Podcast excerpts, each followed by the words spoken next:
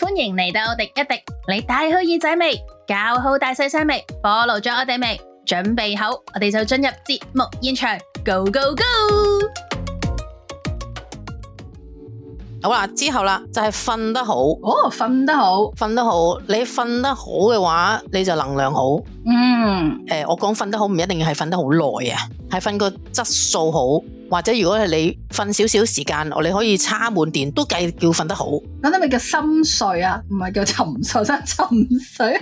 深度睡眠嘅時間耐啲係好啲嘅。如果你成晚都係處於呢個淺睡狀態，即係容易醒嗰啲咧，又或者成日都要屙夜尿嗰啲咧，咁就好影響你第二日嘅精神咯。係啊，深睡又好啦，淺睡又好啦，或者係瞓幾耐都好啦。我講緊瞓得好嗰樣嘢呢，你知道好多企業家呢，一瞓醒佢只係可能需要三四個鐘，一瞓醒之後呢，精神嗰啲叫瞓得好，嗯，呢、叉到電啊嗰啲叫瞓得好。如果你瞓極你都係叉唔足電嗰啲叫瞓得唔好。個咧原來係有少少嘅巧妙㗎。嗯，唔係講緊話你要臨瞓前去打坐冥想啊，乜嘢聽兩個小時嗰啲放鬆音樂，唔係，嗯反而佢哋佢哋其實所有呢啲人，佢哋臨瞓前都繼續做緊嘢㗎。啊，佢哋係會一瞓落床之後就會幫自己去誒、呃放鬆佢哋嘅身體。嗯有一集我咪喺度講笑，我話我哋要放鬆我哋嘅眉心，放鬆我哋嘅鼻毛嘅。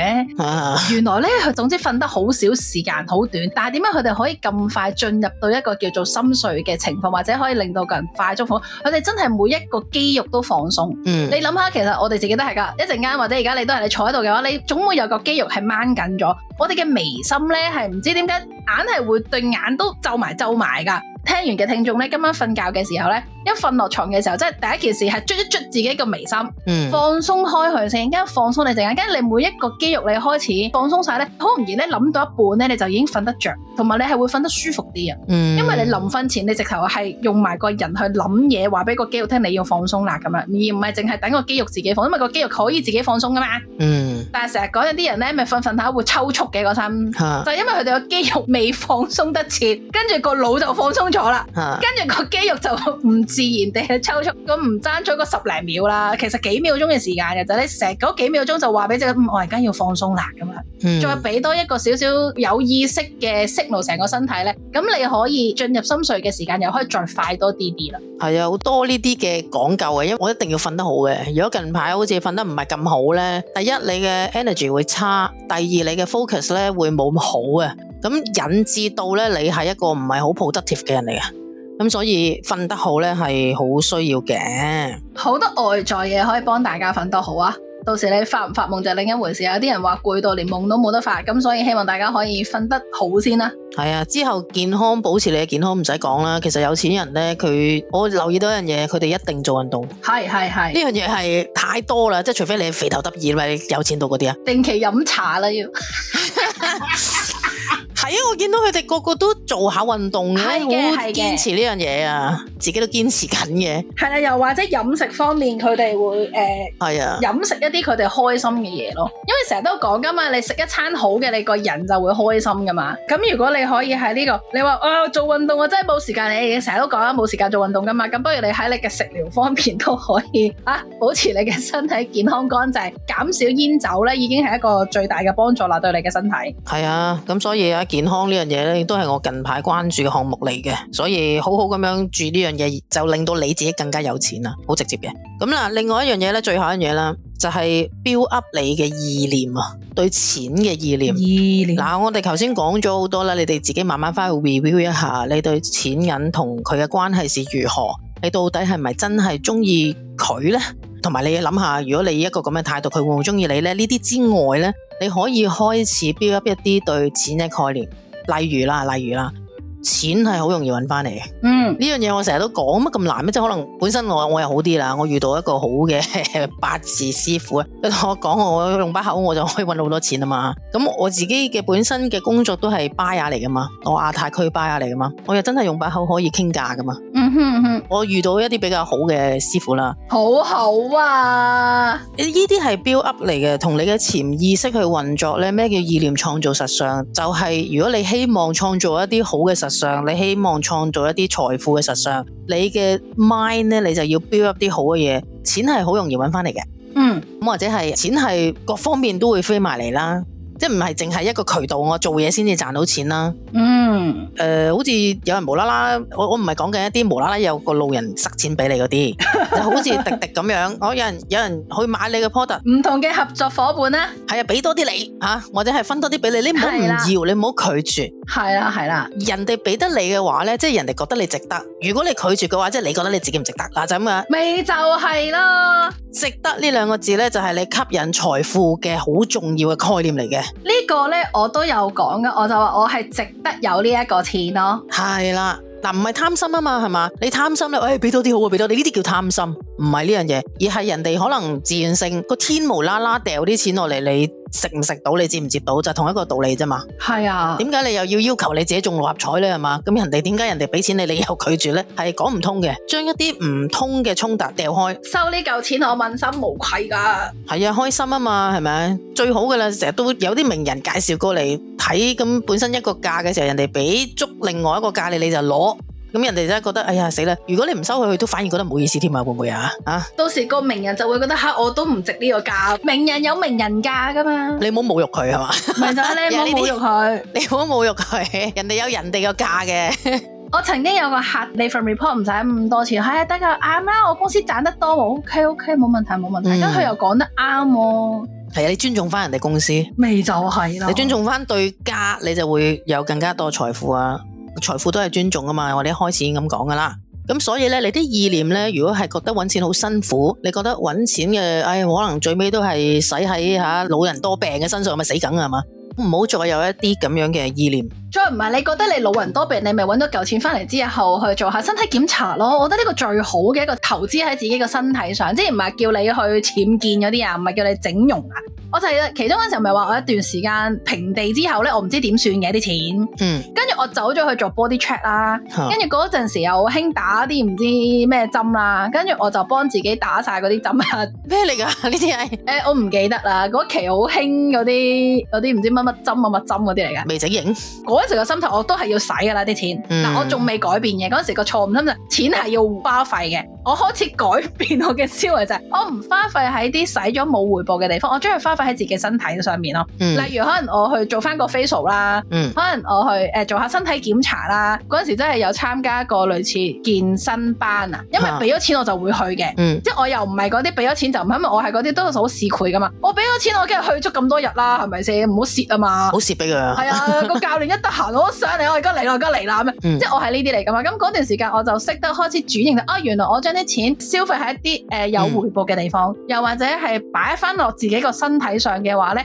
誒原來呢一個嘅方式消費又好似幾開心喎。跟住開始轉變轉變就發，誒、其實原來呢個銀行咧多多幾個位咧又開心啲，就唔好個個月咧覺得要使晒嚿錢先至係正常，原來係唔太唔太健康啦、個心態。累積財富好緊要嘅你愛上儲錢咯。嚇。曾經有個人同我講就係佢好中意儲錢㗎，佢每個月咧使得越少錢佢就越開心。嗰陣時我會覺得佢好癲咯。大家諗啊，其實只需要將佢呢個 concept adjust 少少。嗯有一次我咪同大家分享話，我哋嘅時間有限㗎嘛，嗯我哋都要幫自己準備定一啲留白嘅空間啊嘛。其實錢都係㗎，你隨時要準備一啲應急錢啊。嗯嗰個唔係一個唔好嘅應急，可能有一個好好嘅投資機會俾我。咁所以有啲位置就係原來我哋呢啲儲備係需要擺到，咁就要好好地幫自己去準備定我哋嘅財富啦。係啊，好緊要，好緊要啊！即係第一，財富嘅累積呢，係直接同你嘅能量同修行有關嘅。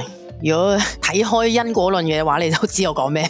即係得多啲衰嘢嘅話呢，佢係會走噶。啊，頭先我哋講到邊啊？講到意念啊嘛， 係哎呀，晒 check 咗佢底度。我冇嘥出，我個意念都喺度㗎。我個意念咪咪就係、呃要將啲錢錢留喺我哋嘅身邊，又或者將佢擺喺一啲好嘅地方利用佢咯。可以用嚟投資下你自己啊！即係除咗你頭先講話美容啊嗰啲咁樣呢，學習呢係可以我嚟投資下你嘅大腦啊！哦，呢、個係啊，呢、個一定啱啊啱啊啱啊！我都冇，我都 miss 咗呢個。係啊，你嘅意識、你嘅認知、你嘅意識有幾多嘅話，直接等同你嘅財富嘅去留啊！你要留得到你嘅財富，你所有嘢嘅認知要高。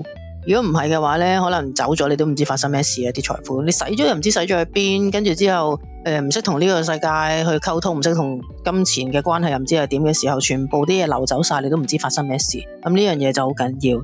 所有對錢咧嘅意念咧，係要 build up 到一個正向嘅心態，同埋行為都要變得係有錢人咁樣，要有有錢人嘅狀態。有錢人咧有好多類型嘅有錢人嘅，我最中意嗰個有錢人郭晶晶， 嫁得好，佢有佢有佢自己嘅功名係嘛，啱啱啱，佢又唔花費，但佢又係真係有錢嘅喎。佢會有一個佢自己本身有錢人有嗰個氣質嘅狀態喺度噶嘛，係係係，我成日覺得氣係啊質，氣質啊，或者啊，我上次講個韻味，即係每個人嘅氣質係好重要。做朋友你都想揾個望落去市正啲啦，嗯。擺到明咕咕寒寒有啲，其實你都唔係好想同佢做朋友噶嘛，係咪先？系啊，大家可以咧諗下咧，到底你中意邊一類型嘅有錢人？唔係就話，哎，我就係中意咁有錢，唔係因為佢有錢而中意佢。我嘅意思係係佢嘅行為舉止。邊一款嘅有個有個 pattern 因嘛，每個人都佢嘅有錢人嘅狀態，你係中意嘅話咧，你可以參考下。有錢人唔會覺得哇呢一樣嘢比呢一樣嘢平啲喎，佢哋唔會有呢啲嘢噶嘛，係嘛？佢覺得應使得使，嗰陣時咧，我就同啲同事喺度講咧，我哋話有錢人先至同你計較嗱，我哋講嘅計較就係佢哋唔會亂使錢啊。嗯，係啊，應使得使啦，係啦，有錢人反而係嗱，我認識，我覺得好，我哋講緊係好嘅有錢人啦，叫做比較富裕嘅人士啦，佢哋係應使得使，唔會亂使啦，唔會懶豪爽咯。嗯我，要用懶豪爽，因為有陣時可能得個錢之後就懶豪，誒、呢、個俾呢、個俾，但係其實冇用噶嘛。咁你不如用翻啲錢喺啲有用嘅地方，可以幫佢增值下又好，或者真係俾啲有需要嘅地方，好過你亂咁豪爽咗出去之後又又吓冇乜作為嘅時候，咁就嗰啲叫係亂 亂咁使錢啊。係啊，你可以揾一個你自己欣賞嘅有錢人，你去學習下佢到底有咩態度。哦，我有得時間真係諗唔起喎，有錢人。誒、我好中意馬雲嘅，咁但係馬雲嘅嗰種態度我又麻麻地。佢話佢唔收公司任何任何嘅收益噶嘛，咁呢啲啊，即係唔關信唔信事啊。佢係你頭先講嗰個叫做嗰個怨念啊，啊，我覺得佢係用怨怨靈個怨去發發圍嘅嘅人，因為佢話佢嗰陣時成日俾人睇唔起啊嘛。啊，嗱，所以都都係可以變有錢嘅，你明唔明啊？係啦，係啦，係啦，即係佢係用怨念就唔係用我哋講嘅怨怨去誒、呃去去發圍咯。嗯，我冇啊！你而家諗，你而家真係問我一個有錢人，我又真係冇。我哋成集嘅節目諗嚟諗去，我就係諗起嗰位成日飲茶嗰位先生咯，唔知點解。啊嗯可能呢排佢賣袋，我覺得好震撼，一個袋等於一層樓嘅價錢。咩嚟嘅呢個係？你呢排有位香港富豪開倉噶嘛？佢嘅名牌手袋開倉啊，就咁估價已經係過千萬嘅港幣啊嘛，哦，仲係基本估價啫喎。跟住某幾個好好限量版嘅五六百萬一個，有啲係成千萬一個嗰啲袋啊嘛。嗯，講財富唔知咩，硬係就諗起嗰位成日去飲茶嗰位富豪先生，好搞笑。又或者冇一個特定嘅人物又好，你認為最好嘅有錢人狀態會有一個乜嘢嘅態度同埋乜嘢嘅反應，咁就啱噶啦。做慈善家，啊，識得笑嘅。嗱係咪？我頭先講嗰幾樣嘢啦，識得笑嘅，即係做善事嘅，係嘛？佢我諗佢一定長銀包啦。如果有錢人用短銀包， 咪普通嗰啲銀包咁，佢咁有錢都唔使啦。我覺得嗰啲係富有到已經係冇銀包啊，行到埋只個鼻嘅搞掂啦。 即係有人幫佢俾錢嗰種啊。你成日都希望有一日我係可以出街唔使俾錢啦，唔使俾錢嘅原因係我去到邊間鋪頭，佢哋知我係邊個，嗯，跟住可以掛帳又好啦，哇可以直接喺我個 account 攞，即係可以喺我嘅 account 攞錢又好，乜都好啦。總之我係希望有朝一日我可以去到入啲餐廳食飯，我唔使俾錢咯。咁開心嘅咩？係啦，我曾經都有試過喺間韓國公司度做嘅時候，我哋喺某某嘅韓國餐廳係可以掛帳嘅。嗱，你見我頭先一開始講嘛，我對如果錢係有意識係一個能力，我同佢係一個咩關係啊嘛？我頭、嗯 頭兩個已經表現咗我係呢類人，我係覺得係有能力同權力咯。哦，好明顯，我係好想有權力地位，我係好想好想有權力地位嘅人嚟嘅。嗯，因為我成日都話啦，我係難道係咪細個太有缺失，啊我成日都要屈服喺強權之下噶嘛，我啲童年陰影。啊，咁所以導致我大個之後咧，就好呢個反駁強權啦，但係又好想自己可以有權力去決定自己一切嘅人。你需要呢樣嘢啫。係啦，但係其實咧，錢錢同佢嘅關係係好好噶，因為咧。佢係同我係呢一個熱戀嘅戀人啊啦，亦都係我哋好親密嘅親人，啊所以我同佢嘅關係係非常之好噶，因為佢俾我嘅感覺係好呢個安穩啦、舒適啦、又開心啦，同埋咧，我唔知大家頭先講話錢俾你嘅感覺係啲咩嘅時候，嗯我我寫完權力同能力之後咧，其實我寫咗一樣嘢就係買呢個罐罐，即係買呢個肉同埋玩具俾我啲貓咯，啊，因為係我覺得小動物喺我嘅生命裏边係一個好重嘅地位啦。嗯而如果我真係有錢，我除咗改善我個人诶、呃生活質素，咁我而家係好滿足我而家個生活環境噶啦嘛。咁所以我想嗯可以再改善埋我嘅小動物，可以更加好咯，或者可以再推及佢哋嘅物種，就係所以啲小動物我都想希望佢哋嘅生活可以好啲啊。系啊，我哋可以習慣自己噏一句，唉，有錢真係好啦，即係呢一個係一個正向嘅感覺啊，係啊，啊，唔好唔好負面化所有嘢啦，所有嘢，係啊，咁啊呢樣嘢要注意，係啦，罐罐動物有錢都可以幫助到更加多嘅動物啦，咪就係咯，有錢有能力先幫到人噶嘛。係啊，經常做一啲善事俾一啲無論诶我嗯哼長期捐獻嘅係 SAA 啦，即係以前我解釋過，因為佢救咗我只狗，嗯哼嗯哼我只狗喺嗰度走咗，佢一蚊都冇收我啊嘛。嗯咁 SAC 係我嘅 target 嚟嘅不嬲都。咁其他如果你覺得誒唔係啊，我中意幫助老人嘅咪幫助老人係啊咯，我中意幫助癌症嘅人咪幫助癌症人咯。係啊，因為有錢人就係會做善事噶啦，簡單呢一句。我唔想講 copy 啊，你可能有呢一種嘅行為，唔係叫大花費啊，記住啊，花費等同於冇錢。如果你可能做一啲哦呢一餐可能真係雖然係貴，但係都好開心啊！即係呢類似呢啲咁樣嘅咧，即係有啲人會覺得搞錯啊，俾咁貴嘅錢啊， 你食啲咁嘅嘢啊，真係啲窮人先講噶嘛，係嘛？梗係唔得啦，我哋要感恩我哋食咗嘅食材噶嘛。係啊，你可能食咗餐好貴唔好嘅，咁咪下次唔好去咯。如果呢啲人問我好唔好食咧，我好飽啊！嗰間餐廳食得， 因為我發覺係要即口得噶嘛。係啊係我啊係身啊，邊嘅人咧好醒啊，喂，九日試嗰間嘢得唔得啊？或者喂，你嗰碟餸好唔好？哇，好飽啊！ 佢滿足咗咗我基本嘅生理需求噶嘛，咁、嗯所以都好感恩佢令到我飽餐一頓咯。嗯係唔係呢個味覺享受就變其次噶啦嘛？ 咁所以以前就好乞人憎嘅懶咧，呢、個又呢、個味又唔得點？咁我發覺唔得嘅嘴賤係真係影響人生嘅。口業啊口業啊，係啦，咁所以調翻轉，我哋都最最基本要感恩嗰個餐食物嘅生命，係令到我哋可以得到呢個飽肚嘅感覺啦。咁所以好飽啊！係啊，同埋漏一點啊，略略咁了解風水啦，唔好迷信。但係有時風水嘅嘢，我覺得可參考。我信而不迷，係啊，你擺啱一啲位，你就令到自己因為一命二運三風水。如果你條命啊真係唔係咁好啊，你又靠運勢。頭先我哋講講過一大輪，都係講緊即係點樣可以掌握你嘅運勢啦，係咪？咁風水嘅話係可以輔助到你自己嘅生命嘅。嗱，你又諗下，有錢人大量都拜風水，同埋風水其實係呢一個嘅室內設計嘅一個範疇嚟嘅啫嘛。嗯好，得意，因為有好多風水嘅擺設咧，其實真係同呢個室內設計有關嘅。例如呢度加個屏風啦，又會好啲啦。因為可能啲氣流你冇流打開個廁所就直接對住個主人房噶嘛。我係覺得呢個係個衞生問題咯。係啊如，果係能力可及嘅，你咪揾翻啲專業人士幫你睇下風水，我又覺得唔會有個壞嘅影響咯。略略起碼要略略了解下風水，起碼自己都知下先啦，係啦，有認知啊，提高大家嘅學識。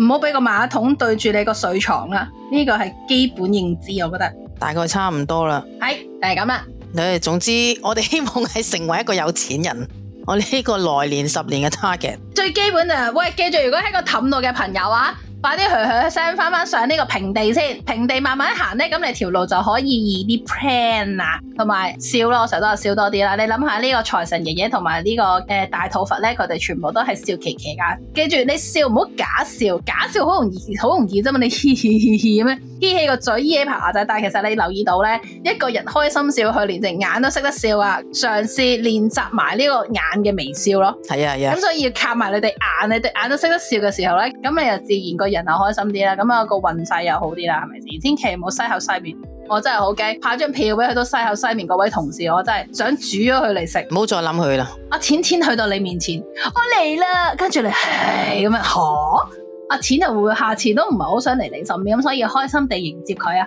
我哋要令到我哋嘅財富增值。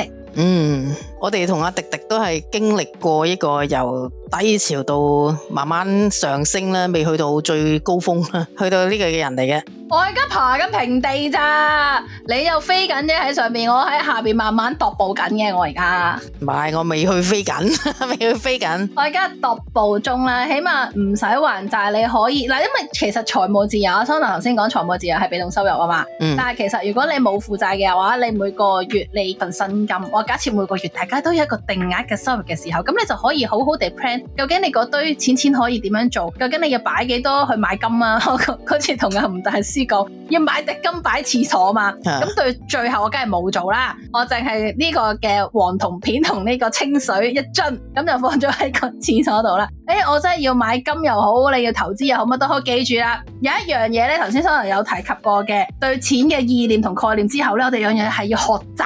嗯，我哋記住唔好停止學習，我哋任何嘢嘅時候喺學術上，我哋都要有一定嘅知識同知識啊。知咗之後，你起碼都知道乜嘢係唔啱，乜嘢係啱啊嘛。咁喺對於你去理財方面咧，可以更加更上一層樓啦。好老土一樣嘢就係知識就是財富啦。如果你對錢都冇認知嘅話，你留唔到噶。